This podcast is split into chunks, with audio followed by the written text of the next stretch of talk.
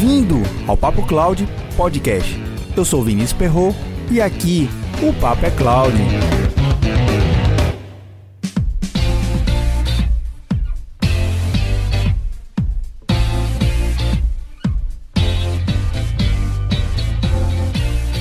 Se você quer entrar de vez no mercado de DevOps ou já é um profissional atuante no segmento, esse episódio está recheado de muita informação para você dar um up na sua carreira, muito além de simplesmente entender qual é a trilha de certificação que você deve estudar, entender o mercado e o desafio onde você vai atuar. Então, fique ligado.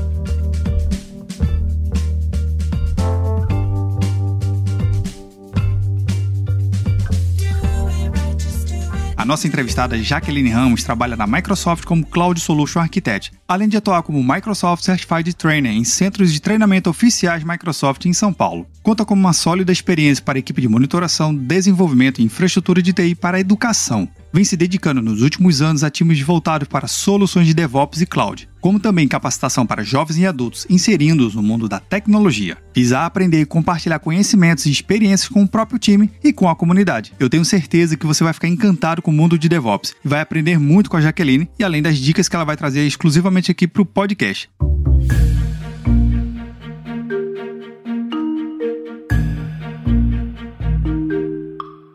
Todos os links citados na entrevista estarão no roteiro desse episódio em papo.cloud 074. Contribua com o Papo Cloud. Baixe o aplicativo PicPay nas lojas do Android ou iOS e busque por Papo Cloud. Você pode contribuir mensalmente a partir de R$ 3,50. É menos que um cafezinho. Cada contribuição que você faz ajuda muito a criarmos mais conteúdo na qualidade que você merece. Quer ajudar ainda mais? Compartilhe os episódios para os seus amigos em todas as redes sociais onde você estiver. Para cada pessoa que você compartilha o podcast, melhor vai ficar no nosso programa. Mande seu comentário. Estamos no Instagram e Twitter, no arroba PapoCloud. Visite nosso site e assine nossa news. Se tiver algum tema ou sugestão, escreva para contato arroba papo.cloud. Vamos ao nosso Papo Cloud.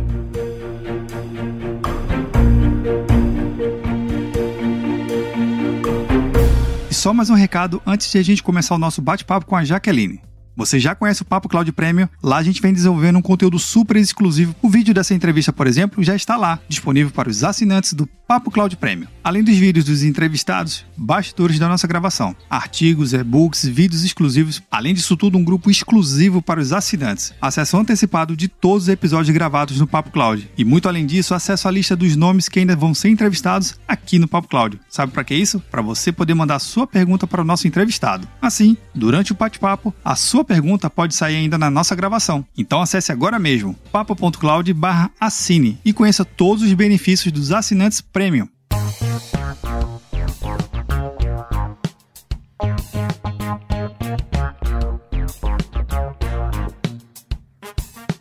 Episódio de hoje vai ser com uma entrevistada que vem dominando bastante o tema sobre DevOps. Tema esse que vem já explorando há muitos anos no mercado em todas as regiões do Brasil. Mais especificamente, ela vai compartilhar algumas experiências dela, vivências e carreira. A nossa especialista é a Jaqueline Ramos. Jaqueline, muito obrigado pela sua participação aqui no Papo.cloud e se apresente. Primeiramente, obrigada pelo convite. Fiquei bem feliz aí com o convite para fazer essa participação.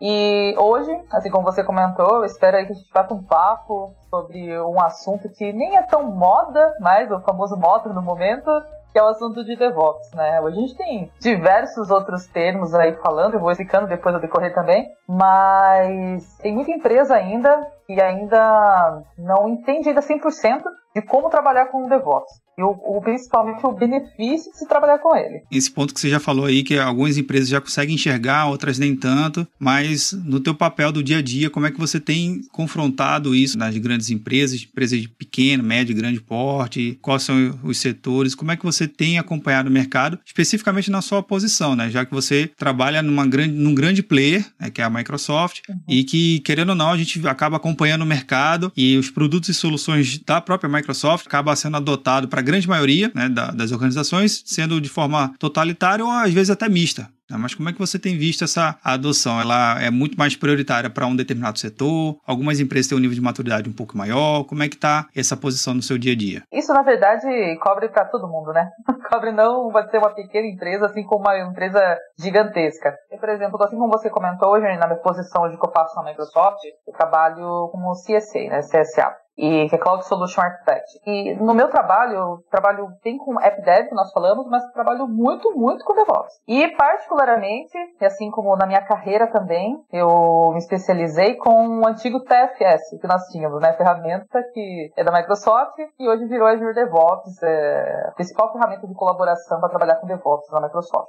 As coisas que falo, quando eu vejo hoje o mercado, eu trabalho muito, trabalho muito com parceiros na Microsoft, todos têm a visão que precisam do DevOps. Todos têm a visão que precisam trabalhar com isso. Mas muitos têm a visão que, ah, isso vai me dar dor de cabeça.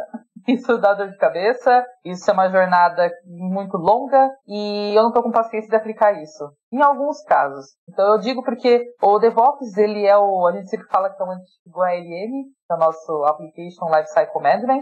É, eu comecei com ALM, né, na época, e o DevOps ele chegou lá por 2009, mais ou menos, ah, o termo DevOps. E até as pessoas entenderem, realmente as empresas entenderem que, é uma, que ele é realmente uma cultura para você poder trabalhar, né? De 2009 para cá, ao longo tempo que nós temos aí, esses últimos anos, sim, eles já entendem que precisam disso. Todas as empresas, sendo uma pequena que, sim, fica muito mais simples poder trabalhar, uma startup, por exemplo, já começar com uma, disseminando uma cultura de DevOps, né?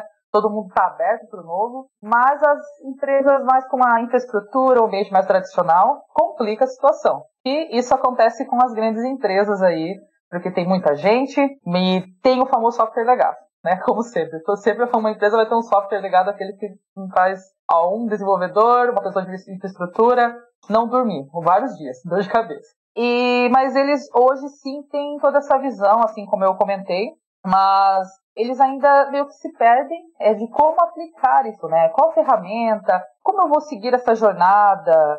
É, hoje eu vejo muito que, hoje eu digo, as pessoas vêm perguntar para mim, que ah, eu dei uma olhada lá, eu vi até em comunidade, que pessoa de DevOps é uma pessoa específica. É uma pessoa que cuida do ambiente, por exemplo. Eu, por exemplo, fui uma pessoa assim de DevOps. Eu já trabalhei em várias empresas que eu era uma pessoa específica que fazia deploy somente. E essa era a visão do DevOps dentro da empresa. É o eu keep de DevOps?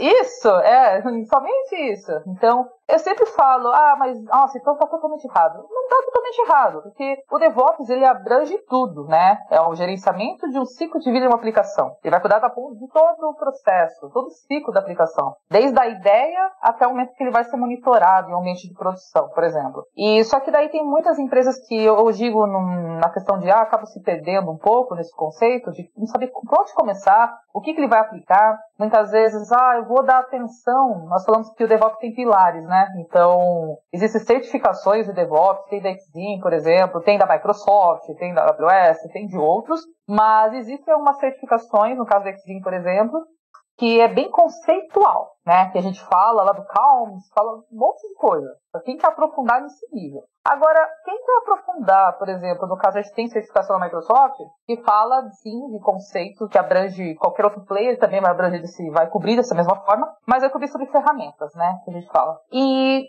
quando a gente fala dessa questão dessa pessoa, né, que nós e temos a visão ali de, nossa, tem essa pessoa, só uma pessoa que trabalha ali com DevOps, é uma peça-chave ali dentro. A gente tem que entender que o DevOps é, é uma pessoa ou um time. Eu posso ter uma pessoa assim, mas eu, geralmente você tem um time, todo mundo, geralmente, da empresa, que são pessoas encarregadas de disseminar a cultura. E depois, posteriormente, algumas pessoas terão algumas funções, que, por exemplo, vou configurar um CI, um Continuous Integration, um Continuous Deployment, vou criar pipelines, vou trabalhar no time de infraestrutura, vai, vou começar a trabalhar com a prática de infraestrutura como código, utilizar um Terraform, um Articulate, e um, o Ansible, por exemplo, ou outros. Então, Muitos ainda eles sabem, entendem o benefício, mas ainda acabam não sabendo o caminho para onde começar né? E realmente ter a paciência de falar, não, eu sei que é uma jornada longa ali, não é, não é da noite pro dia que eu vou aplicar isso. E um ponto principal ali, mais dá dor de cabeça, é pessoas.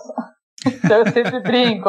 Eu sempre que compõe um dos pilares aí do DevOps. Exato. E dentro da minha experiência aí, olha, eu trabalho com na área de TI desde 2011. Eu trabalho na área de TI. 2010, na verdade. 2009, 2010. e mais ou menos uns 10 anos aí que eu tô trabalhando. Com a IM DevOps, eu trabalho praticamente aí há uns 7 anos, mais ou menos, 7 indo para 8 anos que eu tô trabalhando. E todo esse tempo, já trabalhei com empresa de turismo online, já trabalhei com empresa de consultoria somente, foi inclusive a empresa que eu trabalhei antes de entrar na Microsoft, e hoje eu trabalho com vários tipos de segmentos aí de que eu dentro da Microsoft. Mas sempre a maior dor de cabeça não é ferramenta. A maior dor de cabeça é um dos pilares, que é pilar de pessoas. Então, é mudar realmente a cultura. Né? Quando faz mudar a cultura, é, como eu comentei, se eu chegar numa empresa, uma startup ali, nova, perfeito, todo mundo está aberto, né? Para mudar tudo, seguir uma cultura nova. Mas se eu chego numa empresa que tem aquele legado, que tem a, a, uma infraestrutura tradicional, a empresa que o pessoal ali está fechado para o novo, então, mudar a cabeça das pessoas, não só com o DevOps, mas com outras coisas também, isso sempre vai dar uma dor de cabeça maior. E é o maior desafio que a gente tem também dentro de DevOps. Assim, o meu ponto de vista aí, nos últimos anos aí que eu estive em projetos.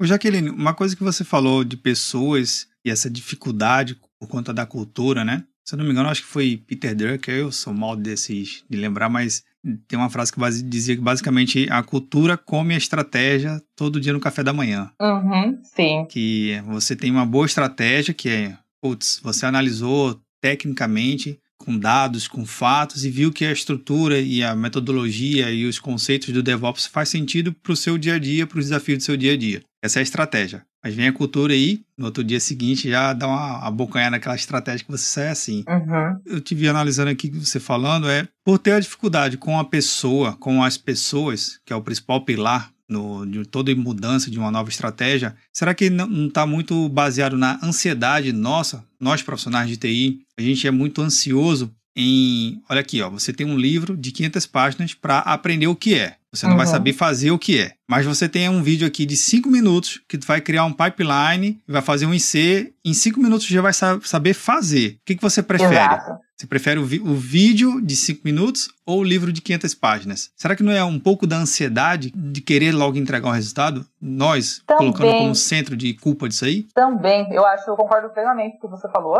É, também acho, também sou uma pessoa assim.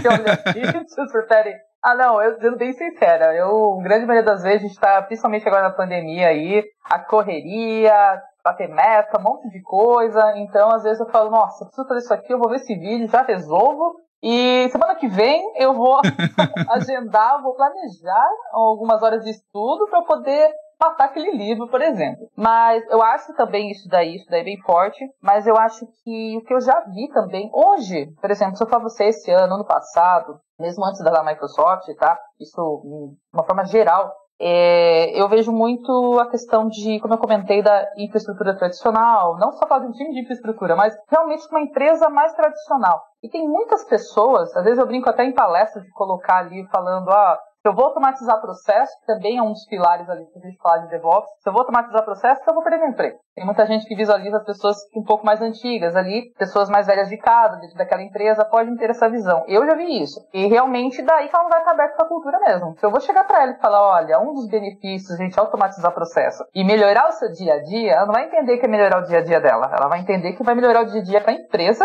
que sim, é realmente isso o objetivo, também o dia a dia dele, mas ele não enxerga como uma oportunidade para ele. Ele enxerga uma oportunidade que ele vai deixar de fazer aquilo, aquele item repetitivo, aquela tarefa de todo santo dia fazer a mesma coisa, ou ter aquele risco de fazer um deployment, de fazer cópia manual, que tanto que eu já fiz também, é, e deixar um config de um ambiente de desenvolvimento, chegar lá em produção e dar problema, né, a dor de cabeça para fazer um rollback disso, já passei milhares de vezes isso daí também. Então, muitas vezes ele prefere porque ele garante, ele fala, não, eu estou garantindo ali porque eu quero que tenha uma dependência de mim. Quero ter uma dependência comigo aqui, né? E eu não quero que automatize. Então, eu já vi isso daí. Não digo que hoje, igual comentei, os últimos anos eu não vi muito isso. Eu já vejo como cenário, igual você disse, uma pessoa muito ansiosa. Realmente nós, profissionais de TI, somos mais ansiosos. Mas até alguns anos atrás também tinha isso. Tinha realmente a pessoa ter a visão de, ah, vou automatizar, eu não estou enxergando como benefício que eu tenha, eu tenho uma nova oportunidade de poder meu, me capacitar e passar para uma outra área e subir ali dentro da empresa até também de alguma forma. Não, tenho a visão que ali eu vou ser demitido, por exemplo. Então, é, vai de encontro esses dois pontos. Mas mais fortes que você comentou. Acho que hoje em dia é mais ansiedade mesmo, como eu comentei, eu mesmo também sou muito ansiosa. É, pratico muitas coisas para evitar a ansiedade, mas eu aprendi muito dos últimos anos a não abraçar o mundo, né? Isso o pessoal sempre falava muito isso para mim. E isso, na, claro, na empresa a gente sabe que a gente tem milhões de atividades ali para fazer. Hoje, é você mesmo também faz comunidade, assim como eu fazia mais forte antes também, mas dessa forma para poder cortar um pouco a ansiedade também. Só que dentro da empresa é muito cenário, né? Dentro da é. empresa, o chefe chegar e falar, viu, ó, tudo isso aqui que tem que entregar e não adianta falar que, ah, nossa, vai atrapalhar a minha ansiedade. Não, isso daqui tem que fazer.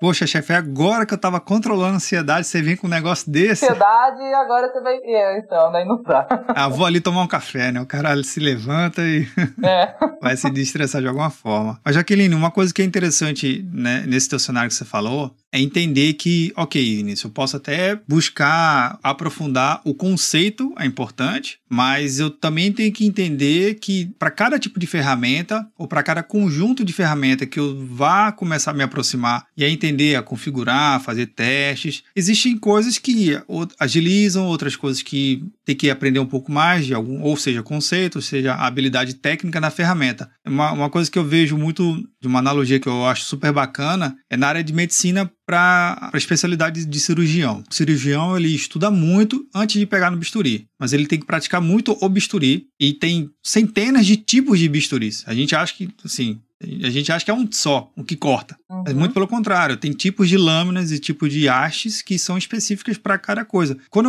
eu observo esse tipo de cenário, me deixa muito tranquilo porque ninguém quer fazer uma cirurgia com alguém que não sabe mexer no, no, no, bisturi certo, né? Na forma uhum. certa, saber fazer o corte certo. E pra gente que é da área de TI, ok, eu posso estar muito bem embasado, mas, cara, eu tenho que ser expert naquela. Eu tenho que ter um nível de proficiência bom em um conjunto de ferramentas. Outras nem tantas, que é a famosa ferramenta de apoio. Mas como é que você vê? Quais são as ferramentas que você vem desenvolvendo junto com os clientes para dar essa habilidade dele chegar assim, cara, seguindo esse, esse ritmo aqui, você vai sair com um nível de proficiência XYZ daqui a tanto tempo. Quais são as ferramentas que você vem trabalhando? É, é bem interessante que você comentou de você se tornar um expert em uma ferramenta ou um conjunto de ferramentas, porque essa é uma das visões que muitas pessoas têm do DevOps, né? Da pessoa de DevOps. As pessoas chegam para mim geralmente no LinkedIn, chega ali no comunidade, palestra, eles vão perguntar: o que eu preciso para ser uma pessoa de DevOps? Porque eu vi lá no LinkedIn LinkedIn, eu vi numa vaga X, que eu tenho que manjar de tudo, que eu tenho que saber tudo, né?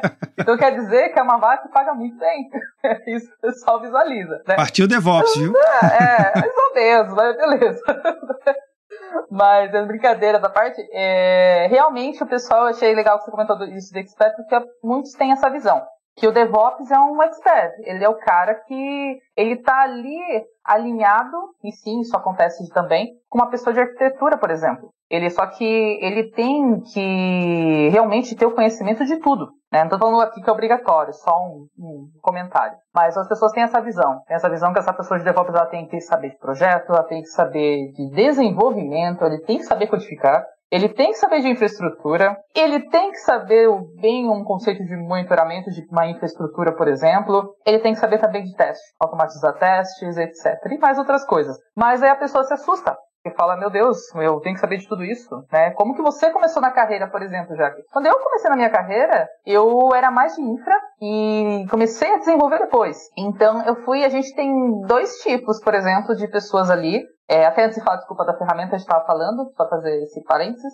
É, tem dois tipos, que é uma pessoa de dev que ingressa, que vai para uma infra, infra vai para um dev. Porque você não precisa necessariamente saber de tudo, não para ser uma pessoa que vai ser encarregada de disseminar a cultura de DevOps. Eu sempre falo isso. Eu falo, gente, o que você precisa ter é uma base em cima de cada uma dessas etapas. Né? Projeto, você tem que ter uma base sim. Desenvolvimento, você tem que ter uma base, alguma linguagem precisa ser um expert, um especialista em alguma linguagem específica. Não, mas ter uma base. Você vai ter que dar um apoio. E assim, consequentemente, para cada uma dessas áreas. Você é, será especialista em alguma ponta, com certeza, e depois, consequentemente, você vai aprender o restante. Porque a gente, ninguém sabe tudo, né? ninguém, né? Realmente, ninguém sabe tudo. Com isso, assim como, por exemplo, eu hoje optei, trabalho na Microsoft, e antes mesmo de trabalhar na Microsoft, eu já optei por me especializar com ferramentas da Microsoft, é, mas a gente tem na AWS, tem soluções do Google, por exemplo, tem outras soluções que são parceiros desses outros players também. E, como se diz, você tem um universo muito grande de ferramentas para você aprender. É, uma coisa que eu recomendo sempre, falo com o pessoal, falo, pessoal, é, sim, você vai se especializar numa ponta. Por exemplo, eu, como no meu caso, eu fiz isso, de optei por Microsoft, no caso, mas eu também sempre busco obter algum conhecimento do concorrente. sempre vai acontecer, assim como o Amazon, uma pessoa da Amazon vai fazer isso, o Google também, claro. É né? sondar o mercado, né? É, não, isso sempre vai acontecer, né? Então, mas é porque para a gente poder entender, não para fazer o famoso, ah, fazer um compete, mas é realmente eu entender como, como estão todas essas ferramentas é, eu não sou uma pessoa de venda da Microsoft, então para mim nem é válido muitas vezes eu fazer muito isso. É, sou mais a parte técnica, mas é para eu poder entender como funciona isso, porque os meus clientes, os meus parceiros, eles chegam para mim com essas ferramentas. Eles chegam migrando de uma ferramenta como essa. E eu preciso entender como funciona isso, né? Então, sim, eu trabalho hoje com muita ferramenta, lógico, com ferramentas Microsoft, mas eu vou ter que entender as outras ferramentas. Então, a gente tem um universo muito grande hoje de ferramentas, grande mesmo, para poder trabalhar. E se você, nossa, eu tô com uma ferramenta e tem plugins, conectores, algumas coisas que não dá, que não me atendeu, e eu tenho alguma coisa aqui dentro de casa, algum código, você pode desenvolver um plugin, por exemplo. Tem autonomia para fazer isso. Né? Hoje lá no próprio Azure DevOps tem isso. E lá na Microsoft a gente tem duas ferramentas colaborativas, três na verdade que nós falamos. Três, na verdade quatro. nós temos... já já vai casando mais. é, então são quatro. É basicamente o nosso Azure DevOps Services e Server, que nós falamos, que é uma versão nuvem, versão on-premises. Nós temos versão on-premises da ferramenta que é o antigo TFS, né? O Prices. Eu, na época, especializei no TFS, que era na versão 2012. Só para deixar claro, quem tá ouvindo, TFS é o Team Foundation Service. Isso, isso mesmo, desculpa, eu até eu falar.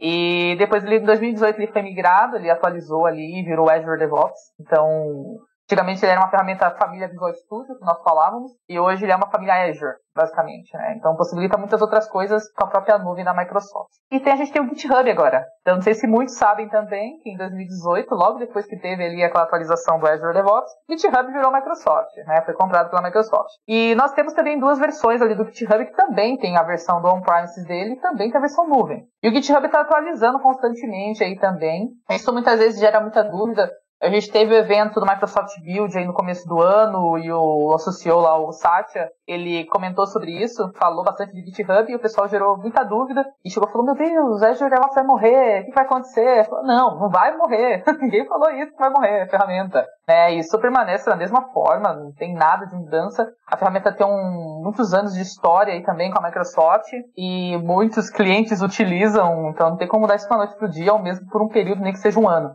Então, o GitHub sim, ele está evoluindo bastante, mas a resposta sempre eu falo para o pessoal, gente, uma complementa a outra. Então, o GitHub ele sempre vai complementar, Azure DevOps vai complementar o GitHub, como o outro e vice-versa, né? E é muito bacana e eu sempre já incentivo bastante. Eu sempre tenho algumas palestras, vídeos falando muito de Azure DevOps. Eu tenho um que a gente gravou em 2018 também, que foi pelo canal do Developers BR, que foi Maratona Azure DevOps. Depois eu posso compartilhar link. Foi bem legal. Só que tudo voltado para o Azure DevOps. Então, muita gente procura, geralmente, fala, ah, nossa, quero aprender sobre Azure DevOps. A gente tem tantos recursos gratuitos hoje aí soltos também, não só da própria Microsoft, mas pessoas da comunidade que postam alguma coisa de blog, é, fazem gravações de vídeo, e sempre falo, pessoal, procura a comunidade, assim que a gente está fazendo aqui, é procura a comunidade, tem muita coisa. Então, hoje ferramenta, que eu sempre falaria isso, hoje Microsoft, sendo é, universo Microsoft, nós temos essas ferramentas aí, e fora as integrações, as possíveis integrações que a gente tem com essa ferramenta do Azure mesmo, no Microsoft,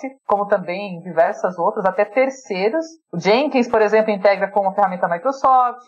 Microsoft apoia muito o Open Source, por exemplo. Então, existem até muitos anos atrás, ninguém enxergaria isso, né, no, no mundo Microsoft, que teria essas integrações. E hoje a gente tem demais, demais. E entender também essas outras ferramentas aí do mercado, e hoje eu também faço isso porque, como eu disse, clientes ou parceiros, eles sempre vão chegar e vão estar com essas ferramentas. Estou no Jenkins, estou no GitLab, estou trabalhando com eu dar um outro exemplo. O Nexus, para trabalhar com gerenciamento de pacote. E assim como trabalhando com um famoso Gira. Eu trabalhei muito com Gira. E o pessoal, nossa, eu trabalho com Gira, como é que eu faço? Quero usar o Azure DevOps, como é que eu faço para migrar? Ah, mas eu quero migrar um fluxo assim, por exemplo, de gerenciamento de um change request, por exemplo. Como é que eu levo isso lá para o Azure DevOps? Fazer gestão de mudança? Falou, então, é, tem um formato que a gente pode fazer customizar. Então, cada um tem caso a caso, a caso né, de customização. Mas essas seriam hoje as ferramentas e que eu recomendaria hoje para vocês estarem conhecendo aí também. Jaqueline, você falou lá no iníciozinho sobre cultura, que teve aquela cultura de o cara não querer, porque meio que protecionismo, tentar segurar o pão dele, né? Segurar a bolacha dele ou o biscoito, depende de quem de quem estiver ouvindo aqui, nada contra.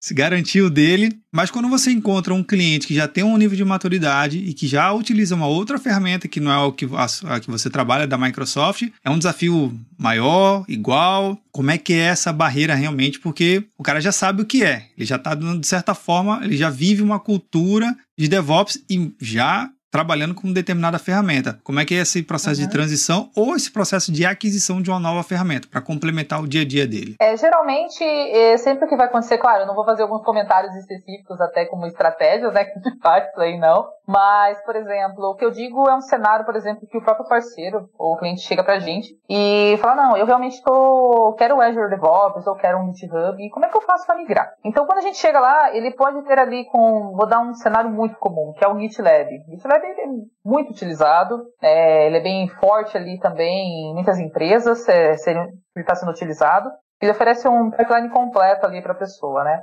Porque quando a gente fala de chegar com uma migração ali para ele, vai entender como é que está aquele pipeline, como está aquele processo dele ali, e levar isso daí para ele. Isso com uma situação que ele está mais aberta. Se ele não está com uma situação tão aberta ali, aí já muda o cenário, como eu comentei, é um cenário mais de estratégia, né? Vou poder comentar algumas coisas aqui. Mas geralmente é basicamente uma coisa que todo mundo vai fazer, é entender ali as vantagens e desvantagens ali que a gente tem em relação a isso e as maiores dores, né, que esse cliente ou parceiro tem em relação àquela ferramenta que ele esteja utilizando do mercado. Muitas vezes ele está utilizando uma ferramenta já que é open source, uma ferramenta que está dando muito custo para ele, está é, tá dando alguma dor de cabeça de alguma situação. Então ele vai acabar chegando para a gente, ou mesmo a gente acabar identificando isso daí com ele. Isso daí vai acabar acontecendo.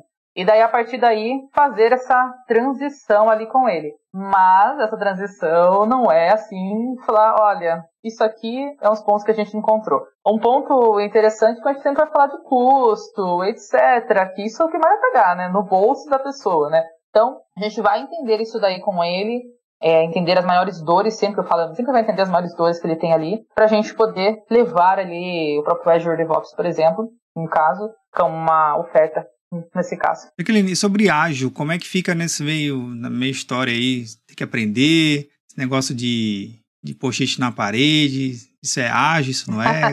o que que, isso, o que que ser ágil é, é ágil no, nesse processo? Ajuda, atrapalha? Eu sou muito fã de usar um quadro branco. Eu tenho um quadro aqui onde eu tô com post-it. Eu sou muito fã disso e, além disso, utilizar ainda o próprio Azure DevOps. Quando a gente trabalha com DevOps, a gente vai trabalhar com a metodologia ágil em conjunto. Isso é consequência, vai sempre trabalhar. Porque um dos pontos para a gente trabalhar com DevOps é tem que ter agilidade, assim como você falou. Então não adianta eu quero automatizar processo, quero acelerar processo, mas e agilidade, né? Tem que ter agilidade. Então, só que daí você pode adotar algumas metodologias. Ah, um Scrum é o mais utilizado ali. É, vou utilizar um CMMI, por exemplo, vou utilizar o próprio Agile ali dentro. E até na própria ferramenta, tenho ali alguns templates que eles deixam prontos baseados na metodologia ágil, baseado nos itens, história do usuário, épico, feature e etc, né, para vocês criarem. Então, tem que ter uma metodologia ágil ali no meio. Ele vai ah, sempre vai estar ali presente, inevitável, na verdade. Não tem como a gente não trabalhar.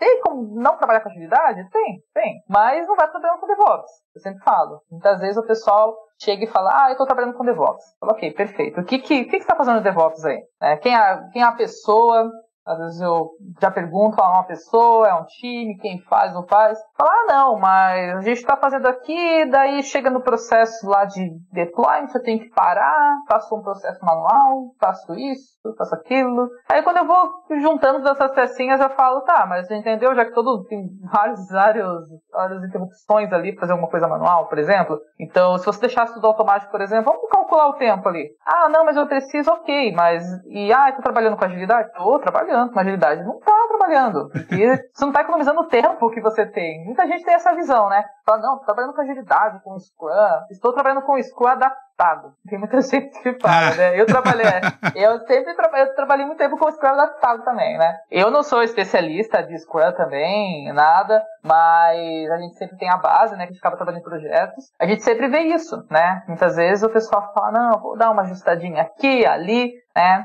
Mas sempre vai acabar trabalhando com a metodologia ágil ali, de mãos dadas com a cultura de DevOps. Daí é inevitável. Sempre vai acabar trabalhando mesmo. A parte ágil compõe a habilidade de um aspirante a DevOps. Fato. Uhum. Tem que colocar Exato. isso na, no, no to-do list lá, para ele, ó, isso aqui eu tenho que estudar e não pode, não pode fugir da raia, né? É, sempre que uma pessoa for estudar é, sobre a cultura de DevOps, as práticas, sempre vai cair ali já as primeiras palavrinhas, alguma coisa de ágil. Ah, trabalhar com Scrum, alguma. é, sempre vai cair aquela palavra, sempre. Então a pessoa não vai conseguir fugir.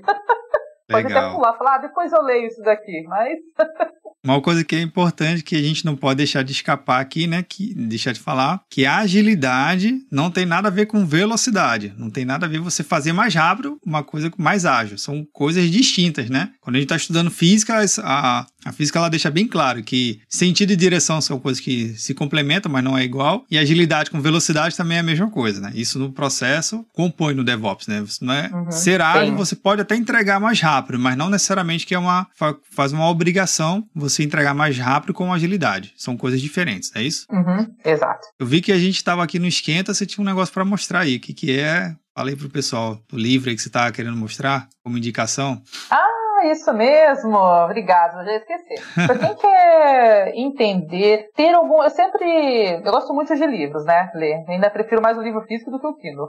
pra usar, ou mesmo porque eu esqueci o outro do. Que é da Livraria Cultura. Tem alguns livros, muitas, muitas pessoas perguntam já direto também. Nossa, mas ah, quando você vai fazer uma certificação, assim, que livro que você estudou? Que, é, é, é o guia famoso, básico, né? né? É a pergunta fundamental. É, antigamente tinha aquele lá que era umas bíblias, que era gigantesco, né? Aqueles era. livros, né?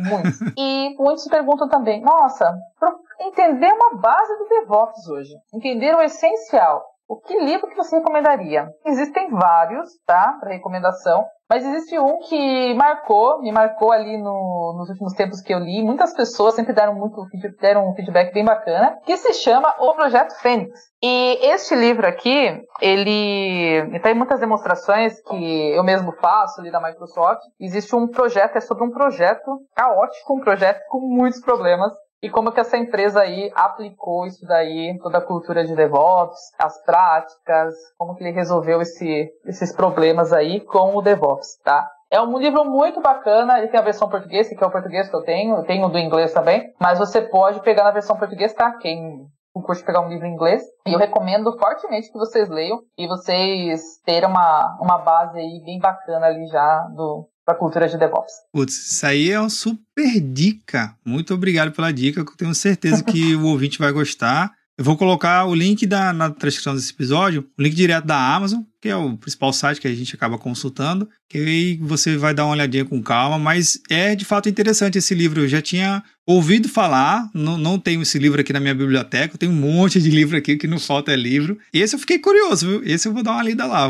Se eu, se eu achar ah, disponível, é vou comprar para poder ler e entender um pouco mais. É, e eu vou dar uma dica para quem quer tirar certificação, tá? Opa! A gente tem uma certificação na Microsoft para DevOps que se chama Soluções, Desenvolvimento de Soluções para DevOps, até eu não lembro de cabeça o nome, eu tenho, mas não lembro o nome. E chama é AZ-400. Essa é a prova nossa. Antigamente nós tínhamos outras em conjunto. Eu tenho também essas antigas, que era administração de TFS, de Test Manager e outras coisas. E hoje elas morreram, não existem essas mais antigas, e agora existe só essa esta e outras de Azure, por exemplo, que vocês podem especializar. Eu comentei do livro também por conta disso, porque quando você quiser fazer o curso, né, hoje eu também sou MCT, é, eu dou curso em algum centro de treinamento na, em São Paulo, e quando você faz o curso do AZ400, é, muitos laboratórios são baseados no livro. Olha são baseados nesse livro. Então, esse livro o pessoal da Microsoft também utiliza muito como base, para vocês verem como que ele é bem procurado também. É, então, quem quiser tirar a certificação, eu recomendo que leia esse livro para fazer o curso até também. Pode Olha fazer aí. sem ler o livro, não tem problema. Mas ele, vocês já vão ter uma base ali quando vocês forem fazer os laboratórios. E os laboratórios, eles são todos baseados também no livro. É bem bacana fazer. Olha aí que legal. Então você é ouvinte do Papo Cloud que está buscando fazer um treinamento no centro oficial de treinamento Microsoft, né? Se for na área de DevOps, busque com Jaqueline, a instrutora principal, e já vá de pré-requisito ler o livro, viu? E já chega já voando. O nome do livro é o Projeto Fênix, é isso? Isso, isso mesmo. Uma, uma indicação dessa de preparação antes de começar, até mesmo fazer um curso, né, já controlando um pouquinho da ansiedade, né? Que, de novo, a gente tem muita ansiedade É. de querer já fazer o treinamento, mas esse livro realmente é, é uma excelente dica. Jaqueline, uma pergunta que eu tenho feito agora para os meus convidados do Papo Cloud, que eu acho que é uma pergunta que faz todo sentido aqui, é, já que a gente fala muito de computação em nuvem, muita. a- na minha visão, a computação em nuvem ela transcendeu e vem transcendendo muito a tecnologia como tecnologia. Ela tem o seu lado tecnológico, mas ela também tem um seu lado que é muito mais o aspecto que está muito mais amplo, né? Ao mercado, às pessoas, à nossa economia, ao nosso dia a dia, tá tudo na nuvem, literalmente.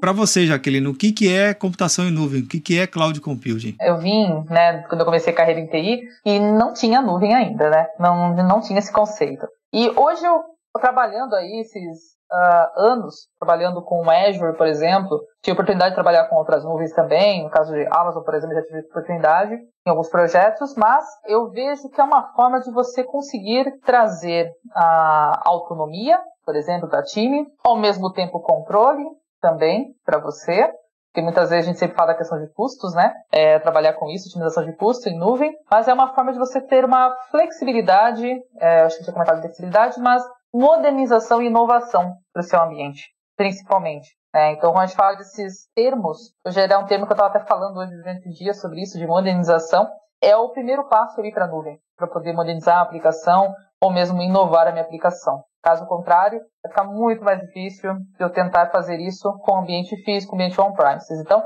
a nuvem chega aí para trazer a palavrinha inovação para a gente. Você estar à frente do mercado com o com seu aplicativo ou com o seu software, a sua aplicação. Bacana, olha aí. Um, um belo conceito. Obrigado pela, pela sua definição, pela sua percepção de, desse conceito e desse mercado que vem crescendo e muito e dominando cada vez mais a nossa área de TI e o mercado em geral. Jaqueline, a gente já está indo, já indo para o finalzinho aqui do nosso bate-papo. Tem muito assunto, falar de DevOps, falar de cultura ágil, falar de melhores práticas de desenvolvimento sempre é um é, tema para a gente sempre estar voltando e com certeza espero que você volte aqui para a gente gravar uns, uns próximos episódios. Mas, Jaqueline, seus contatos para o pessoal te encontrar, Twitter, Facebook, enfim, o que, que você quiser aí para o pessoal poder te encontrar. Quem estiver ouvindo o Papo Cloud vai, poder entrar em contato contigo. De repente, Jaqueline, quando é que você vai estar lançando alguma turma de DevOps? Quero me inscrever, ou até mesmo trocar Uhum. alguma ideia, alguma experiência. Jaqueline, queria fazer um pouco mais, entender um pouco mais sobre alguma, alguma cultura de DevOps. Pode falar comigo? Então, contata aí o que você quiser. Eu sempre estou em comunidades, tá, pessoal? Então eu sempre estou em, fortemente em duas comunidades que se chamam a Developers BR, tá? Hoje ela é a maior comunidade que a gente tem no Brasil de desenvolvedores, sempre fazendo aí palestras ou sendo host, também ajudando o pessoal. Eu sempre estou em alguma palestra ou outra ali, mas sempre falando de temas de DevOps ou Azure, tá? Como um todo. E sempre estou em outra também que chama o Makers Code, que é uma comunidade voltada para mulheres. A gente tem iniciativa aí, ah, sempre também estou participando ali também com a organização ou mesmo com alguma palestra ou outra. É, é, contato que eu deixo sempre, pessoal, vocês conseguirem falar comigo, é LinkedIn ou Twitter, tá? Twitter eu não sou tão presente assim, mas eu sempre tô, tô antenado no meu Twitter. Eu não tô só postando as coisas. eu- às vezes não posto muito, não. Mas meu Twitter é Jaque, com QU, CR2. Tá? Então vocês encontram, é, vai estar meu nominho lá certinho lá, CSA Microsoft, daí vocês encontram. E o LinkedIn é só colocar Jaqueline Ramos Microsoft. Então vocês vão achar ali. É fácil.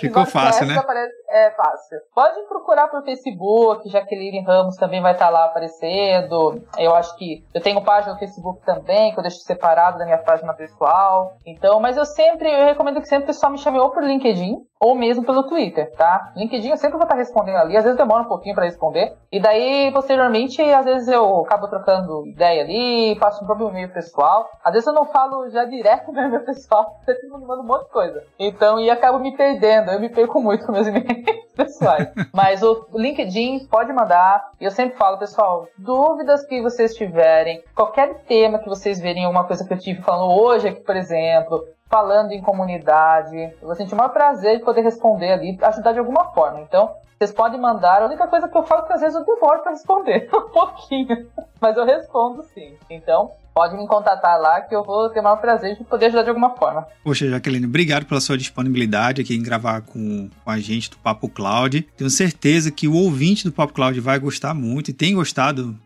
tá, já estiver ouvindo esse episódio, é, pegou muitos insights, pegou muitas ideias e, vamos dizer assim, desentupiu o fio aí da, desse, desse conceito de DevOps e já conseguiu esclarecer bem mais. E eu espero a gente estar ajudando o ouvinte do Papo Cloud a poder implementar a cultura ágil, realmente buscar melhores formas e compreender a tecnologia e metodologias. E fica aqui já o meu convite para a gente voltar para um próximo papo, mas desde já uhum. agradeço pela participação. Obrigado, viu, Jaqueline? Obrigada, pessoal.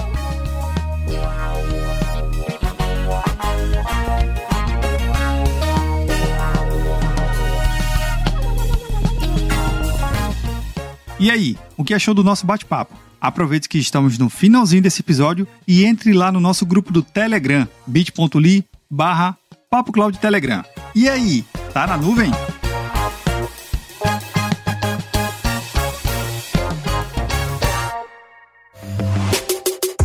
Mais um produto com a edição Senhor A.